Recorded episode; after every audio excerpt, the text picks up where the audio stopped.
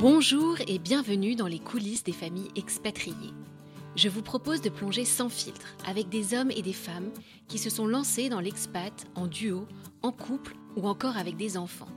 Ils nous raconteront ce qui se passe quand on emmène sa famille à l'étranger et qu'il faut se réinventer. Nous partagerons leurs histoires, leurs émotions et leurs challenges. Je suis Natalia et je vous parle depuis l'Asie où je vis avec mon mari et nos trois enfants. Et c'est vrai, l'expat en famille est une aventure qui pétille d'émotions. Le sujet vous intéresse? Alors montez le son. Allez hop, on y va Cette semaine, je vous emmène en voyage, en Afrique du Sud plus précisément, où Sophie a posé ses valises pendant 5 ans avec son mari et ses trois enfants. Sophie va nous partager son expérience, nous raconter comment elle a foncé tête baissée dans son expat alors que les obstacles ne manquaient pas au démarrage, comment elle a plongé et s'est immergée à 100% dans sa nouvelle vie jusqu'à en vivre une déchirure douloureuse au moment du départ. Elle nous fera aussi voyager car non seulement elle en a fait son métier, mais en plus elle a fait un tour du monde en famille. Oui oui, un tour du monde, celui où on part en totale liberté et sans contrainte de temps. Ça fait bien rêver en ce moment. Cet épisode est un shoot de bonne humeur, d'optimisme et de voyage. Fermez les yeux et écoutez Sophie vous raconter ses passions et sa joie de vivre. Je vous préviens, ça donne envie. Salut Sophie, merci d'être euh, merci d'être avec moi ce matin. Alors, euh, avant de plonger dans ton histoire d'expat, est-ce que tu peux te présenter, s'il te plaît? Donc, merci euh, Natalia, je suis ravie d'être à ton micro, justement. Et euh, je m'appelle Sophie, j'ai 41 ans, je suis belge, je suis mariée avec Diego. Et on a trois filles qui ont Aliénor 14, Colombine 12 et la petite dernière Aprilia qui a 7 ans. Et donc là, pour l'instant, on est en Belgique. Mais avant ça, on a fait une expatriation en Afrique du Sud pendant 5 ans. Et on a fait aussi un tour du monde en famille pendant une année. Alors, si tu veux bien, on va euh, rembobiner un petit peu euh, le film. Est-ce que tu peux me raconter comment l'envie d'expatriation, comment le sujet est arrivé dans votre histoire de, couple, de famille? Alors, il est arrivé euh, très tôt parce que mon mari a vécu toute sa jeunesse à l'étranger. Donc, lui, c'est une famille d'expats sur plusieurs générations. Et ils ont vécu quand lui était petit, donc au Pérou, au Congo, à Madrid. Et ça l'a toujours fait rêver de recommencer. Et je pense que le premier dîner qu'on a passé ensemble, il m'a expliqué ça et il m'a dit moi je rêve de partir à l'étranger et tout et tout. Et puis je pense qu'on était mariés depuis 10 euh, ans ou 7 ans, enfin quelque chose comme ça. On avait déjà deux enfants et il a vendu sa boîte et il a commencé à regarder pour un nouveau job et évidemment il a regardé un peu à l'international et voilà. Et donc on lui a proposé un job à Johannesburg en Afrique du Sud. Euh, comme souvent ça se mettait pas tout à fait bien dans notre vie euh, à ce moment-là, donc on venait de terminer des gros travaux dans notre maison. On avait genre posé la dernière euh, pierre, quoi, la dernier coup de peinture. Euh, euh, voilà, moi j'étais enceinte de 4 mois. Enfin voilà, c'est toujours un peu. il faut toujours s'adapter. Et assez vite, on s'est dit qu'on allait le faire, quoi, que c'était vraiment l'occasion ou jamais et que on, le projet nous tentait tous les deux. Donc on s'est dit, on se lance, quoi. Et toi, alors justement, qu'est-ce que ça, qu'est-ce que ça évoquait pour toi? Est-ce que toi, donc ton mari avait cette histoire d'expat de, génération, de deux mmh générations en arrière. toi, c'était quoi ton rapport personnel par rapport au voyage J'aimais bien voyager. Avec mon mari, on voyageait beaucoup. Mais j'avoue que j'étais aussi hyper attachée. Je, me sens très belge. Je suis très attachée euh, ici à mes racines. J'adore ma vie ici aussi en Belgique. Je suis très attachée à ma famille. Donc, euh, il y avait ce côté-là. Moi, j'en avais pas besoin. C'était pas un besoin de ma part de partir euh, à l'étranger, tu vois. Après, même si c'était pas un besoin, j'étais quand même assez tentée par l'expérience. Et euh, quelque chose qui m'avait marqué, et je l'ai vraiment ressenti en le vivant, que m'avait raconté ma, belle-mère euh, sur l'expatriation, elle m'avait dit que elle avait eu l'impression d'avoir plusieurs vies en fait, en, ayant tous des expats comme ça. Et en fait, le temps passe tellement vite et tout, je me suis dit bah oui, c'est tellement génial en fait d'avoir ces parenthèses de vie à différents endroits.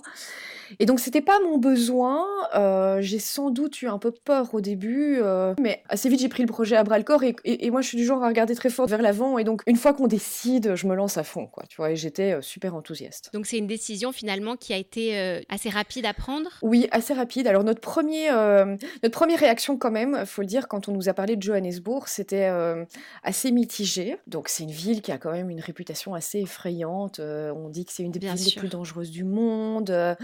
tu as ce côté apartheid, tout, ça qui, qui, fait vraiment peur. Tu tapes sur Internet vivre à Johannesburg, tu as l'impression que tu vas défaillir parce que tu vois tous des trucs affreux et tout. Et puis heureusement, et ça c'est l'entrée d'entre expat, j'ai été assez vite mise en contact avec d'autres filles qui vivaient sur place, que j'ai eu au téléphone. et en fait, très vite elles m'ont rassurée. Elles m'ont dit, mais attends, mais fonce, ce sera les plus belles années de votre vie. Au contraire, c'est une expatriation géniale. L'Afrique du Sud est dingue, les Sud-Africains sont adorables. La sécurité, oui, c'est un souci, mais c'est gérable. Et donc, elles m'ont très vite rassurée. À partir de ce moment-là, euh, on était mais convaincus tous les deux et on a pris super vite la, décision. À ce moment-là, tu disais, euh, tu étais enceinte de la troisième, euh, tu bossais? J'avais déjà arrêté de bosser parce que moi j'ai des grossesses à risque en fait, gros risque d'accouchement prématuré. Et donc j'arrête de bosser en début de grossesse directe. Et en fait j'avais même arrêté quelques mois avant parce que j'avais un peu fait le tour. J'étais juriste spécialisée en droit des marques et j'avais un peu, un peu fait le tour. J'avais envie de me lancer dans des trucs un peu plus créatifs et tout ça. Et donc voilà j'avais arrêté. Pour moi, c'est neuf mois mis entre parenthèses où je peux pas bosser. Je, suis alitée, parfois hospitalisée, donc c'est vraiment assez compliqué à gérer. Et donc je bossais déjà plus. Donc il y avait déjà ce côté-là en moins pour moi, quoi, tu vois. Et alors, euh, du coup, euh, comment tu te projetais, toi, dans cette nouvelle vie euh, avant, de, avant de partir Une fois que l'appréhension était levée, que tu t'es dit, OK, on va y aller, comment tu l'imaginais ta vie là-bas? J'avais du mal à imaginer, surtout que j'ai pas fait de voyage de reconnaissance, en fait. J'avais jamais été en Afrique du Sud avant. J'étais alitée, donc je pouvais pas faire un voyage de reconnaissance. Donc Diego a fait des voyages de reconnaissance, et puis il a commencé d'ailleurs à bosser un peu plus tôt là-bas. Donc il m'envoyait des photos, il me décrivait, il m'avait dit, tu verras, ça va être top, c'est une ville qui est très verte.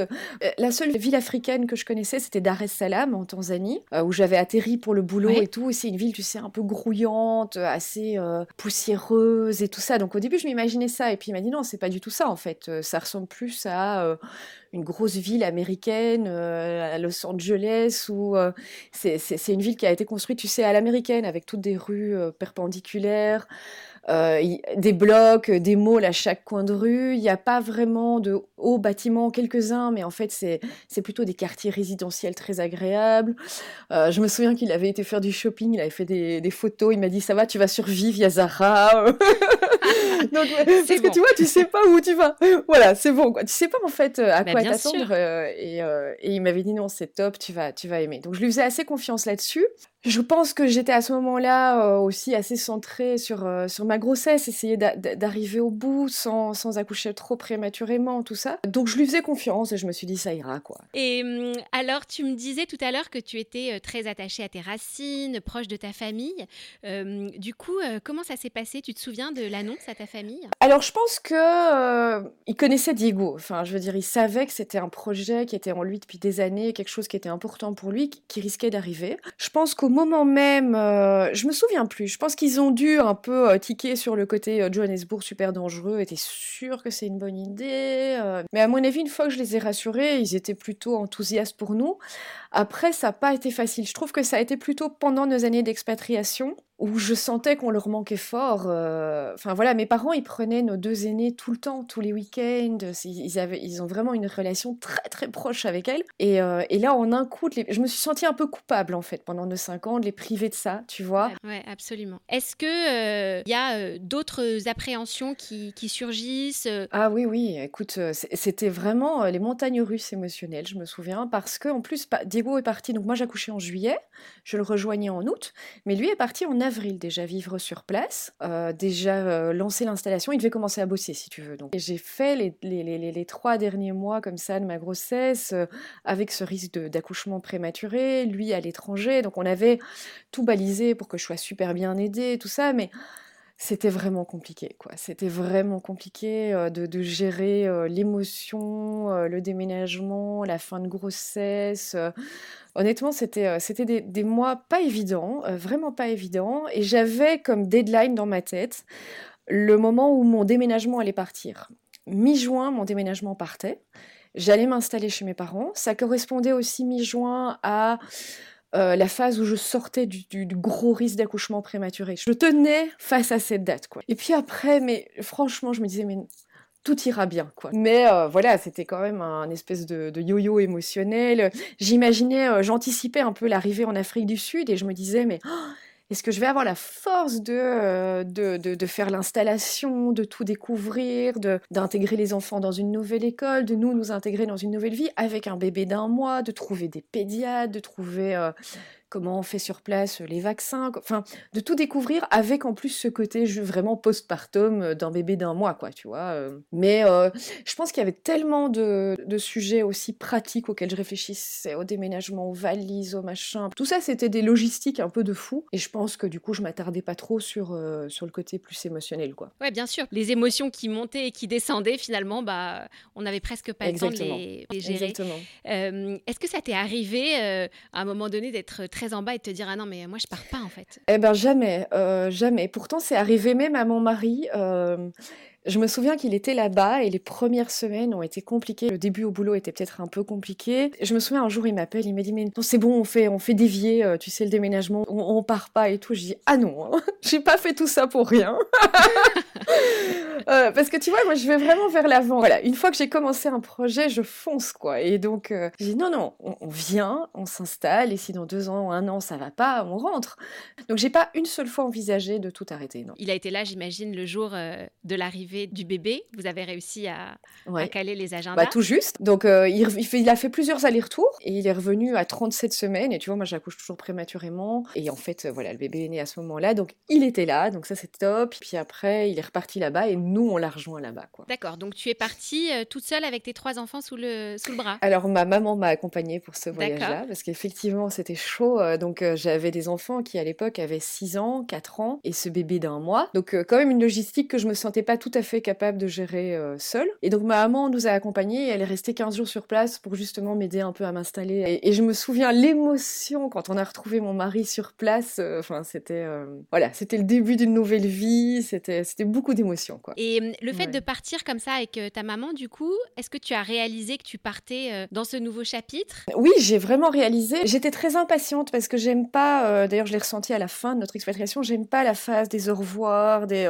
Enfin, je me souviens, la, semaine avant de partir, de, voir mes, mes copines, de voir ma famille, j'avais encore à l'époque trois de mes grands-parents, d'aller leur dire au revoir sans savoir si je les verrais l'année d'après. Enfin, tu vois, tout ça, j'ai trouvé ça difficile et en fait, tu le revis à chaque, à chaque départ, mais j'ai trouvé ça un peu difficile. J'avais hâte, en fait. J'avais hâte euh, d'y arriver. Euh, et donc, oui, j'étais impatiente, en fait. Et alors, raconte-moi un petit peu les, débuts. Comment ça se passe, les, premières semaines? Déjà, les premiers jours. Et comment ah. tu prends tes marques? Les premiers jours. moi, je me souviens d'abord, tu les yeux par. Enfin, des grands yeux, comme ça. Tu découvres. Un paysage qui est complètement différent du tien. Une ville qui est complètement différente de ce que tu connais. Euh, des odeurs, des bruits, des sensations, des couleurs. Tout est différent, en fait, quoi.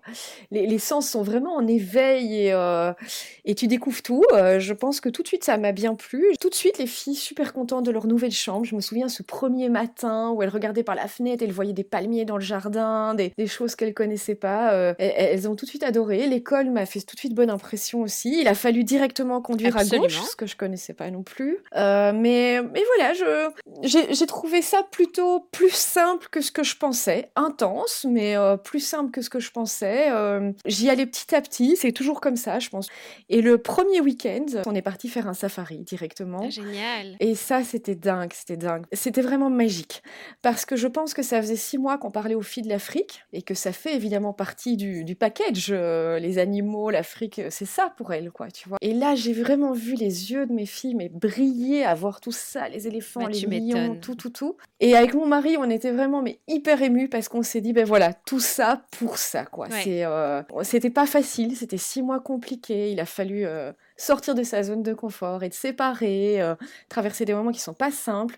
Mais voilà, ça, on est mille fois euh, récompensé et c'est et voilà, c'est le début d'une nouvelle vie, tu vois. C'était c'était ça, c'était le rêve en fait. C'est vrai que ce sont des moments qui sont précieux. c'était magique. Et alors, comment ça se passe pour toi ces années ces années d'expat? Comment tu t'installes dans la vie? Alors moi, j'adore. tu vois, je je pouvais pas le savoir avant de le vivre. j'adore vraiment cette page blanche en fait qui s'ouvre devant nous. ce, ce principe de l'expatriation où tu as tout à découvrir, mais euh, tu peux aussi te réinventer parce qu'en fait, tu t'as plus de... Enfin, moi, j'avais plus de job sur place. Euh, tu, tu découvres des nouveaux centres d'intérêt, des, des, choses qui, sans doute, faisaient partie de toi profondément, mais que tu n'avais pas le temps d'exploiter euh, mhm. dans ta vie, un peu ta routine, un peu à mille à l'heure. Ah, j'adore aussi le côté très facile et très spontané des rencontres où, tu sais, tu croises à la sortie de l'école une maman, ça, tu sens qu'il y a un bon feeling, tu parles deux fois cinq minutes et puis tu les invites le week-end d'après pour un dîner. C'est des trucs que tu fais ça ici en Belgique, en France, on te prend pour un fou en fait, euh, où il faut euh, connaître les gens depuis longtemps. Euh, et moi j'adore cette spontanéité là et justement de rencontrer des gens d'un peu partout qui ont des parcours super intéressants. Donc vraiment j'ai j'ai adhéré à 1000 à 1000% quoi. On a adoré le pays. bien sûr il y avait parfois des manques, la famille nous manquait, des choses comme ça, mais comme on revenait quand même assez souvent, j'ai pas bossé les deux premières années et puis j'ai lancé mon blog. Donc tu vois ça aussi c'est ça a été vraiment l'occasion d'une reconversion en fait euh, professionnelle. Donc j'ai vraiment mais adoré quoi. Et tu avais une perspective à ce moment-là? Vous saviez quand vous êtes parti combien de temps vous alliez rester sur place? Non, non, pas du tout. Euh, on n'avait pas, enfin il n'y avait pas de planning précis. Donc euh, au contraire, au début, on pensait que c'était assez court comme expatriation. Et c'est pour ça que très vite, on bah, s'est dit il faut qu'on découvre tout quoi. Il faut qu'on en profite à mort. faut que... Et donc c'est pour ça qu'on a vraiment voyagé, voyagé. Et donc voilà, on prenait les choses comme elles venaient pas facile à gérer, je trouve. Euh, d'ailleurs, euh, je pense que c'est l'eau de la plupart des expats. Ce côté incertitude où t'as pas de visibilité à plus de six mois dans ta vie, c'est quand même un petit peu compliqué parfois. Mais bon, voilà, tu, tu fais, euh, ça rend les choses intenses aussi en fait. Hein. Tu profites plus du moment présent, quoi. Alors, tu sais, dans ce podcast, j'aime bien regarder un petit peu la partie, on va dire la face nord de l'expatriation, celle qui est parfois un petit peu plus ardue à, à grimper. au cours de ces années, est-ce qu'il y a eu un moment qui a été un petit peu plus euh, challenging, tu vois, où il y a une, ou alors tu t'es senti loin de chez toi pour quelque chose. Écoute, je pense qu'il y a plein de moments. Ce que j'ai remarqué déjà, quand il y a des moments difficiles, et des moments difficiles. Euh, que tout le monde peut rencontrer dans sa vie, euh, des difficultés familiales, de couple, de santé, un deuil professionnel, tout ça. J'ai l'impression qu'en expatriation, tout est amplifié. Parce que c'est pas facile, parce que justement, là, te revient en pleine figure le fait que tu es loin de chez toi que tu es loin de ta famille, qui était normalement là pour te soutenir, ou bien si c'est quelqu'un dans ta famille justement qui ne va pas bien, bah, c'est très difficile à gérer. Un deuil justement euh, dans ta famille, c'est très difficile à gérer de loin. Tu as aussi peut-être parfois moins d'options. Moi, je me souviens de rien de dramatique, mais une ou deux fois où mes filles allaient moins bien à l'école, où elles n'étaient pas, pas sereines, pas heureuses. Alors heureusement, c'est passé assez vite. Mais au moment où ça arrivait, je me suis dit, je me suis sentie loin en fait. Je me suis dit, mais en fait, qu'est-ce que j'ai comme option ici? Je vais pas les changer d'école parce que elles étaient au lycée français. Oui, il y avait l'école américaine, mais ça changeait complètement la donne au niveau expatriation. Tu te dis, bah, je peux peut-être aller voir euh, un thérapeute, tu vois, pour essayer de faire débloquer quelque chose. Mais en fait, tu n'as aucun thérapeute qui parle français. Euh, en anglais, ça donne pas la même chose, où les enfants sont pas aussi à l'aise. Et, euh, et donc tout ça fait que je trouve que dans les moments qui vont pas bien, parfois la chose est amplifiée en expatriation, tu vois, c'est pas facile à gérer. Alors heureusement, tu as aussi des amis, tu as une communauté très soudée qui sont là pour te soutenir parce que ta famille n'est pas là. Mais euh, ces moments-là sont, sont pas faciles et sont challenging, vraiment, parce que c'est pas, pas évident à gérer. Et alors pour vous, il y a eu un moment donné, euh, au cours de ces années, un moment qui a été euh, plus compliqué? Pour nous, notre expérience personnelle, pour moi, le moment le plus difficile à gérer, ça a été le départ d'Afrique du Sud, en fait, la fin la fin de l'expatriation, quoi. Les dernières semaines, les derniers mois, moi j'ai trouvé ça euh, terrible. Euh, je, m'attendais pas, enfin je savais que ça allait être difficile, mais je m'attendais pas à avoir aussi mal, quoi. Vraiment, euh, j'ai trouvé ça terriblement douloureux. Et en fait, quand tu es expat, tu quittes tout en une fois. Et je me souviens que dans les dernières semaines, les derniers jours avant de partir, j'avais vraiment cette impression qu'on mettait une bombe dans notre foyer, quoi. Tu vois, qu'on avait construit un petit château de cartes depuis cinq ans et qu'on le détruisait en une fois en, remettant tout à plat, en, quittant tout en même temps, quoi, tu vois. J'ai trouvé ça, mais vraiment très très difficile.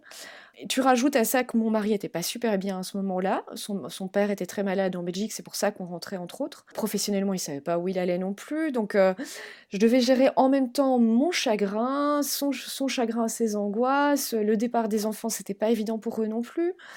Euh, plus la gestion pratique hein, du déménagement, qui, n'est pas, qui, est aussi quelque chose en soi. Et donc, euh, tu es un peu l'éponge de tout ça, un peu le pilier, mais en même temps, c'est dur de, tenir, d'être fort tout le temps. Et donc, euh, voilà, j'ai trouvé ces moments-là vraiment vraiment difficile et euh, vraiment douloureux. Et alors, avec qui tu partageais toutes ces difficultés? Je me souviens que j'en ai reparlé à une amie qui avait fait plein d'expats. Et je lui ai dit, mais comment tu fais? Comment tu fais pour revivre ça à chaque fois quoi? Est-ce que chaque fois, c'est aussi douloureux quoi? Enfin, moi, j'étais arrivée à un stade où je disais à mon mari, en fait, je veux plus aller, je veux plus partir en expat parce que ça fait trop mal la fin, quoi, tu vois? Euh, et à quoi ça sert de tout construire et tout déconstruire, quoi? Et euh, elle, elle m'avait dit, mais en fait, c'est pas douloureux comme ça à chaque fois la première expat, tu te donnes peut-être à 1000%, tu t'investis plus et tu te mets aucune barrière en fait, aucune protection. Et sans doute peut-être que les expats d'après, tu sais ça en fait. Et donc tu te protèges un petit peu plus émotionnellement. Et alors comment se passent les derniers jours euh, au milieu de toutes ces émotions? Je me souviens d'avoir eu hâte d'arriver au bout parce que je trouvais que ces derniers jours, ces dernières semaines n'en finissaient pas et que j'avais l'impression de, pleurer à chaque fois que j'allais acheter du pain. Et je pensais que ça allait continuer pendant plusieurs mois. Et ce qui est marrant, c'est que j'ai pleuré, je pense, toutes les larmes de mon corps dans l'avion du retour. Et puis une fois arrivé en Belgique, c'était fini. J'avais besoin de passer à l'étape d'après, tu vois. Mais bon, après, je regrette pas du tout de l'avoir fait comme ça, tu vois. J'aurais pas voulu m'investir moins, mais euh, du coup, on se l'est pris un peu comme un boomerang en fin d'expatriation parce que c'était euh, voilà, c'était difficile, quoi. Et les enfants, eux, ils ont géré comment le comment le départ? Euh, Ça a été, franchement, ça a été. Elles, comme on est revenu beaucoup pendant toutes ces années d'expatriation, on est revenu souvent en Belgique, elles ont vraiment un vrai ancrage ici. Très vite, elles ont redécouvert des choses qu'elles connaissaient pas en Afrique du Sud. On est en pleine campagne ici, et donc en fait, elles prennent leur vélo, elles vont faire une balade dans les champs et tout. C'est une liberté qu'elles n'avaient pas en Afrique du Sud, et donc assez vite, elles ont trouvé ça génial, tu vois. Mais euh, je te dis pas, pendant la première année et encore maintenant, il y a souvent des moments de cafard quand même, tu vois, où elles ont envie de retourner, de revoir leur maison, de revoir leur nounou, de revoir leurs amis. Euh. Il y a quand même toujours des moments de cafard, quoi. C'est marrant, tu dis euh, leur maison. Pour elles, c'est c'est où? Bah, Ce qui est compliqué, c'est que nous, on est, donc on est revenu d'Afrique du Sud et puis on a fait dix mois en Belgique. Et puis on est parti un an autour du monde. Donc euh, nous, euh, c'est un peu des enfants du monde, tu vois. Mais je pense quand même que leur maison, c'est ici. Euh, mais je pense que tu leur proposes de repartir, elles sont d'accord aussi. Alors raconte-moi un peu la jeunesse de ce projet de tour du monde. On s'était dit, bah, en fait, avant de rentrer en Belgique, en fait, ça, ça, m'était apparu comme une évidence. La plupart des familles qui font un tour du monde, elles doivent vendre leur maison, louer leur maison, vendre les voitures, tout mettre en caisse. Et j'avais dit un jour à mon mari, comme c'était quelque chose qui nous trottait en tête, je lui avais dit, mais tu te rends compte que quand on part d'Afrique du Sud, on n'a plus aucune chaîne. Est-ce qu'on n'en profiterait pas de cette liberté-là pour partir faire un tour du monde? Et en fait, malheureusement, mon beau-père était euh, très malade. Et donc on est revenu en Belgique, mais dans une situation un petit peu temporaire, si tu veux. On est arrivé, on est reparti, quoi. Alors, emmène-moi voyager. Est-ce que tu peux me raconter euh, ce que vous avez fait pendant ce tour du monde? Oui, oui. On a fait donc d'abord le Japon. Euh, mais assez court, plutôt que les villes Tokyo, Kyoto. Et puis on a fait trois semaines, un mois en Polynésie. Donc ça, c'était juste fabuleux, quoi, le, vrai rêve. Et puis on a fait l'Australie pendant trois mois. Donc tu vois, on avait privilégié des pays qui étaient vraiment difficilement accessibles ou euh, où il fallait consacrer du temps, quoi, tu vois. Et puis on a fait euh, l'île de Pâques, magique. Puis on a fait une partie du Chili, Patagonie, désert d'Atacama. On est passé en Argentine, dans le nord de l'Argentine principalement. Et puis on a fait le Pérou pendant trois semaines. Euh, ce qui était un peu un retour aux sources vu que ma belle famille y a vécu. Et puis on a fait trois semaines au Brésil, où là on s'est plutôt posé dans un petit village de pêcheurs euh, sur, euh, dans l'état de Bahia, et c'était génial aussi. Et ça c'était un peu la fin du voyage pour se reposer. Et puis on est rentré, et 15 jours après on était confinés. un retour tout en, tout en douceur donc. Tout en douceur. Mais ceci dit, ça nous a pas dérangé. Ça nous a pas dérangé. Justement, ça faisait un retour plus en douceur. Quoi. Et puis tu sais, pendant huit mois, tu n'as pas... Enfin, pendant ça a duré huit mois notre tour du pendant ces huit mois, tu es complètement maître de ton temps. Et là, je me souviens qu'on a atterri, et en un coup, je voyais mon agenda mais se noircir pour les semaines à venir, parce que forcément, tout le monde veut nous revoir, et on a envie de revoir tout le monde. Mais c'est la même chose pour les enfants, j'avais des rendez-vous avec les profs, j'avais tous les rendez-vous médecins qu'on avait reportés pendant un an, et puis je me sentais un petit peu oppressée, tu vois, à force d'avoir goûté à cette liberté pendant presque un an. Quand ils ont annoncé ce confinement, et que je me suis dit, ah, bah en fait, voilà, on va tout annuler, eh ben j'étais contente, en fait, de, tu vois, de redémarrer un petit peu en douceur, euh, et, ça a repris du coup plus sereinement pour nous après. Quoi. Comment, euh, quand on rentre de 5 ans euh, d'expat en Afrique du Sud, euh, que tu as parcouru, que tu as découvert, tu as beaucoup bougé, tu as vécu des choses très fortes, puis après il y a eu ce tour du monde, quand euh, tu reviens dans la vie, euh, on va dire, plus classique, comment tu, te sens? J'ai la chance d'avoir, euh, donc tu vois, en, expatriation, j'ai lancé un nouveau projet professionnel, c'est mon blog de voyage. Et donc maintenant, c'est ça ma vie professionnelle. Donc c'est d'écrire des articles de voyage, et grâce à ça, on voyage aussi énormément. Et donc par exemple, on est retourné cinq fois en Afrique, pas en Afrique du Sud, mais on a fait le Kenya, le Maroc, Zanzibar, la Namibie, tu vois? Donc en fait, on, on, voyage énormément. Donc je pense que ça fait complètement partie de notre vie et que je pourrais plus m'en passer. J'ai besoin de ça. Euh, mais ça me va d'avoir un ancrage ici et puis euh, tout des voyages. Mais on, organise notre vie autour de ça réellement. Donc il y a des choses que des activités, par exemple extrascolaires, que les enfants font pas parce qu'on sait que ça va tomber pendant des week-ends qui tombent pendant, tu sais, les vacances de Pâques et tout. Et nous, on sait que voilà, ça fait partie de notre équilibre, c'est qu'on a besoin de partir, partir. Et mon mari, j'ai la chance qu'il soit indépendant. Donc, lui organise aussi sa vie professionnelle autour de ça et on y consacre, tu vois, nos économies. Enfin, c'est quelque chose qui est vraiment important pour nous. Donc, ça me va comme équilibre, en fait, on va dire, d'être ancré ici, mais on continue à s'échapper tout le temps et le voyage continue à faire partie pleinement de notre vie. Après, ça, c'est pour moi.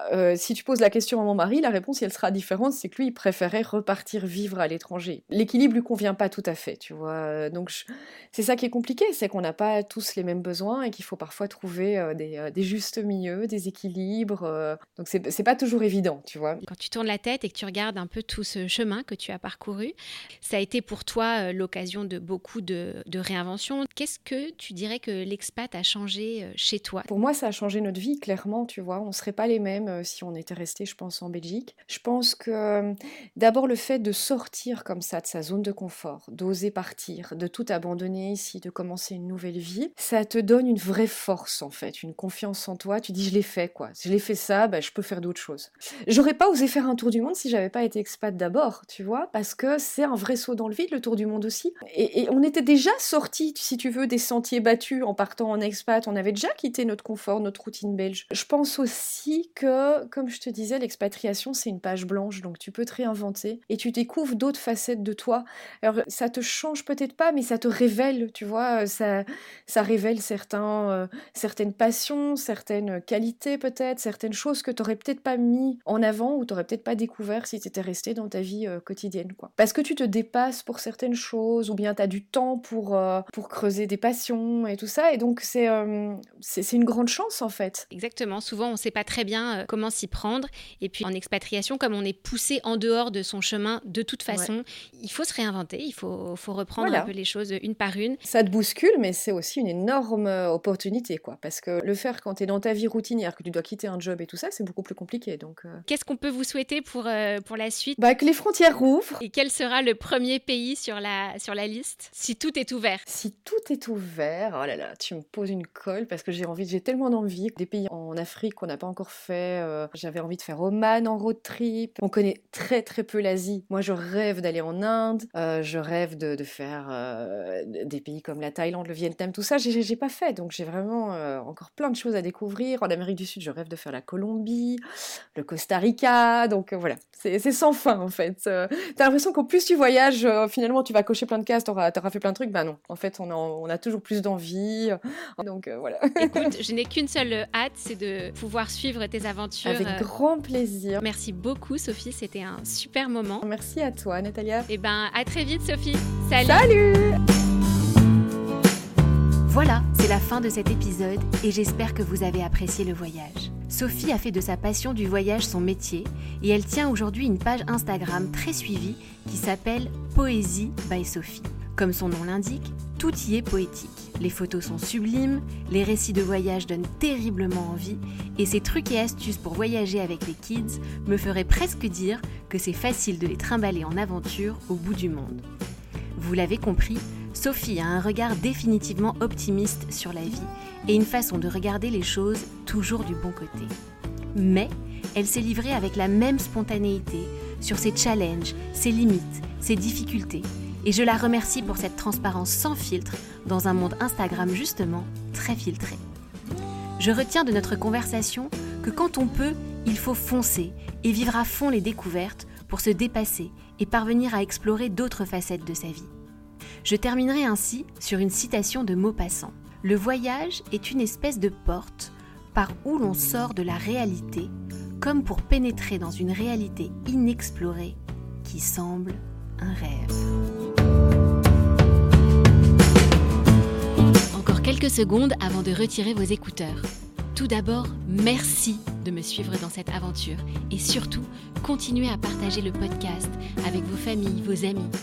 Vous pouvez aussi toujours me laisser un commentaire et 5 étoiles sur Apple Podcast. Vous l'avez compris, ça m'envoie plein de good vibes. Si vous avez un mot à me dire, une histoire à partager, surtout n'hésitez pas. Vous pouvez me trouver sur la page Instagram alléhop.lepodcast. Allez hop, à très vite pour un nouvel épisode.